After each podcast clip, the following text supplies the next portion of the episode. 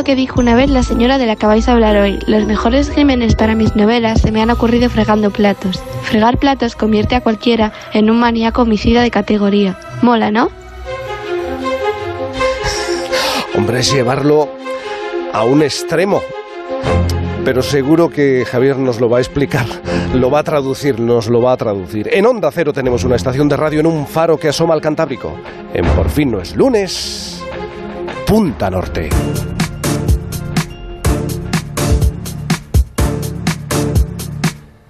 Fregar los platos te convierte en un maníaco homicida de categoría.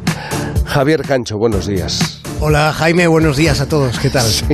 Por favor, suaviza, suaviza esta, esta explicación, no sé cómo lo vamos a hacer. Oye, ¿quién es esa señora con la que eh, eh, resulta que no es demasiado conveniente eh, fregar platos? Pues ella era Agatha Mary Clarissa Miller y mató a cerca de, de 300 personas. Claro. Y, y cada uno de, Con de sus historial, casos- ¿verdad? sí. Está, está documentado todo en, en las novelas que escribió, que fueron más de 70. Y resulta que en una proporción considerable, el veneno era la forma que más le gustaba, porque Ágata sentía cierta predilección por las sustancias tóxicas a la hora de dar matarile a sus personajes. Un pasajero ha muerto.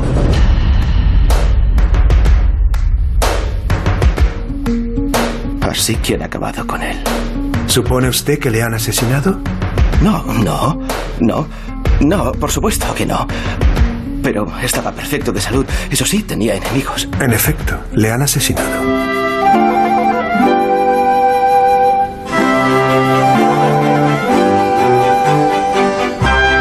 Se identifica inmediatamente esta, esta música. Vamos a ver. Agatha Christie, Javier, ha pasado a la historia como la reina del crimen, es verdad, pero sin haber matado nunca una sola mosca. No, Agatha solo mataba personajes. Sin embargo, eh, eh, si ella hubiera querido, eh, eh, podría haber sido una asesina indetectable, porque era una profunda conocedora de los venenos. En sus novelas se reflejan con gran fidelidad respecto a la realidad, se reflejan los síntomas que los tóxicos provocaban, los lugares donde se podían conseguir los ingredientes o, o la eficacia de los antídotos. Tal era su pericia, Jaime, que durante la investigación de los crímenes de un asesino en serie en Reino Unido, los patólogos llegaron a consultar una de sus novelas para tratar de sacar conclusiones a las que no estaban llegando. Fue la investigación que permitió el arresto de Graham Young, que, fue un tipo que envenenó hasta la muerte a su madrastra y a dos compañeros de trabajo con los que mantenía diferencias. Uno de estos días hemos de contar la historia de Graham Frederick Young, un elemento, un, un criminal que empezó a envenenar a su familia cuando solo tenía 14 años. Pues vaya regalo, ¿eh? Fue un asesino precoz. Habría sido sin duda un personaje digno de las historias de Agatha Christie. Pero claro, Javier, eh, volviendo a la escritora, eh, ¿cómo adquirió unos conocimientos químicos tan amplios? Eh, es que, claro, eran otros tiempos, otros momentos. Ahora es fácil documentarse, tienes internet, Google, pero entonces es que era necesario mucho más que teclear una palabra clave. Eh, claro, Agatha Christie eh, tuvo una formación muy específica, aprendió tanto sobre química durante la Primera Guerra Mundial, porque ella se presentó como voluntaria para trabajar de enfermera en un hospital que, estaba al suroeste de Inglaterra. Y allí eh, fue destinada a la farmacia, fue en una botica hospitalaria donde fue aprendiendo los vericuetos de la química. Y claro, como tú has dicho, en aquellos tiempos no solo... había que, que adquirir la, la formación implicado en el terreno, y además no, no en farmacología no, no venían las sustancias en cápsulas como ahora, sino que cada porción, cada tónico, lo que fuera, tenía que ser elaborado a mano. Por tanto, había que saber qué sustancias se podían mezclar y Claro. en qué cantidades. Así que eh, se formó fundamentalmente en la Primera Guerra Mundial, pero después, durante la Segunda Guerra Mundial, volvió a trabajar como voluntaria, esta vez en el University College Hospital de Londres, y así, poco a poco y con mucha dedicación, fue como Agatha Christie se hizo una experta en asuntos químicos. Y claro, ¿cómo era Agatha Christie? Ya sabemos que una mujer eh, extremadamente inteligente, insistente, pero ¿qué más podemos contar? Pues mira, lo primero que se me ocurre decirte, Jaime, es lo que no era. Eh, Agatha Christie no era como la señora Marple, por ejemplo, no, no fue como uno de sus personajes más célebres viviendo en su casa de Inglaterra, ¿verdad? Cuidando minuciosamente el jardín. No, Agatha Christie fue una mujer viajera con su segundo marido, sobre todo a partir de la relación con su segundo marido, con Mr. Malawan, pues anduvo por el mundo, estuvo en la lejana ciudad de Ur, en Siria, se movió por Irak, anduvo por las tierras que están entre esos dos ríos míticos, por lo que hoy eh, llamamos de otra manera, pero fue la antigua Mesopotamia, entre el Éufrates y el Tigris.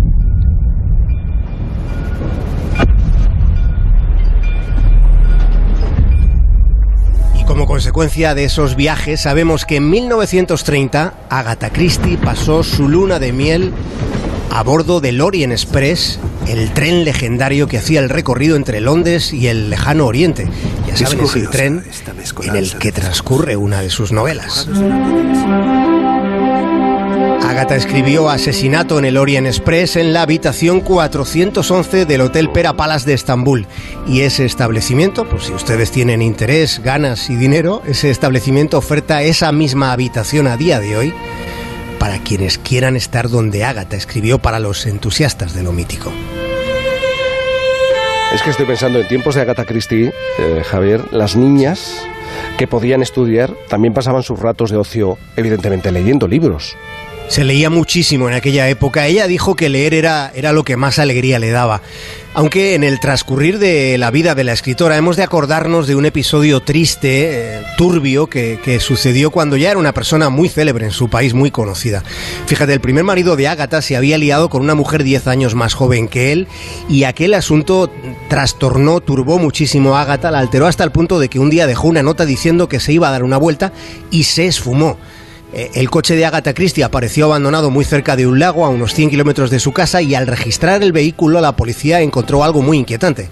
Estaba a su abrigo y había restos de sangre. O sea, Agatha Christie como protagonista de su propia historia de misterio, pero claro, con su propia vida, la vida real. ¿Qué, ¿Qué es lo que pasó?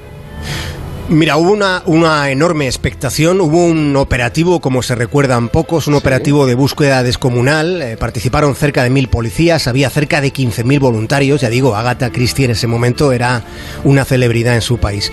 Hubo mucha implicación y alguna tan sorprendente como el como la que tuvo el creador de Sherlock Holmes, el novelista Arthur Conan Doyle, quien llegó a acudir a una medium para saber si en el ámbito de lo esotérico podía encontrarse algún rastro de Agatha sin que la medium ayudase nada, claro, Agatha Christie finalmente fue localizada 11 días después de la primera fecha de su ausencia, uh -huh. se la encontró en un hotel en el que se había registrado con el nombre de Nancy Neal.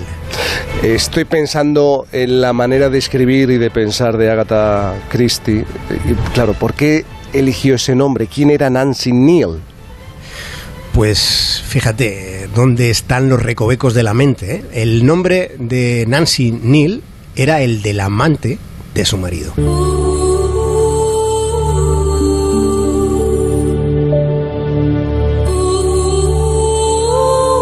¿Y cómo, eh, cómo, era la época? Porque después de aquello, Agatha fue internada en un psiquiátrico. Es verdad que, que había bueno, eh, una alteración considerable, una inestabilidad emocional enorme, imaginando cómo tuvo que vivir aquella situación. Pero fue internada en un psiquiátrico. Al final, pasado un tiempo, logró salir de la cloaca emocional en la que estaba, rehizo su vida, la rehizo de tal modo que terminó enamorándose del arqueólogo Malawan, a quien hemos mencionado, que era más joven que ella, y esa relación, Jaime, marcó el interés que a partir de entonces la escritora sostuvo por lugares como Egipto. Y a Ágata se le atribuye otra frase fabulosa. Cásate con un arqueólogo y cuanto más envejezcas, más atractiva te encontrará.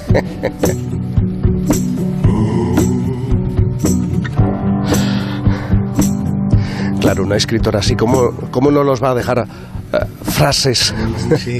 maravillosas? Yo vuelvo a lo que nos recordaba Alicia, la hija del farero. Eh, los mejores crímenes para mis novelas se me han ocurrido fregando platos. Fregar los platos convierte a cualquiera en un maníaco homicida de categoría. Eso nos recordaba Alicia. Mira, algunos oyentes del programa nos están, te están respondiendo, están respondiendo a Alicia y Andrés dice, pues planchando ni te cuento. Es verdad sí. que planchando es todavía más peligroso, puede ser uno todavía mucho más peligroso. Y, y tender también tiene lo suyo, ¿eh? También tender. tender a mí me, me, me lleva por territorios bastante peliagudos estar tendiendo ahí de una forma tediosa. Pero yo no, no sabía de esta personalidad tuya, tenderte... Te, te, bueno, oye, pues... Tender me mira, altera. Míratelo, ¿eh? Sí. Mirar. Javier Cancho. ¿Está lloviendo por ahí?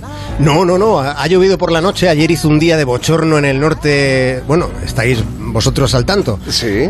Hizo muchísimo bochorno aquí y ha llovido un montón por la noche y ahora mismo el sol es el que manda en el cielo. Bueno, eh, ya sabes que esto puede variar en cualquier momento. Así que un abrazo muy grande, Javier Cancho. Uno enorme, Jaime.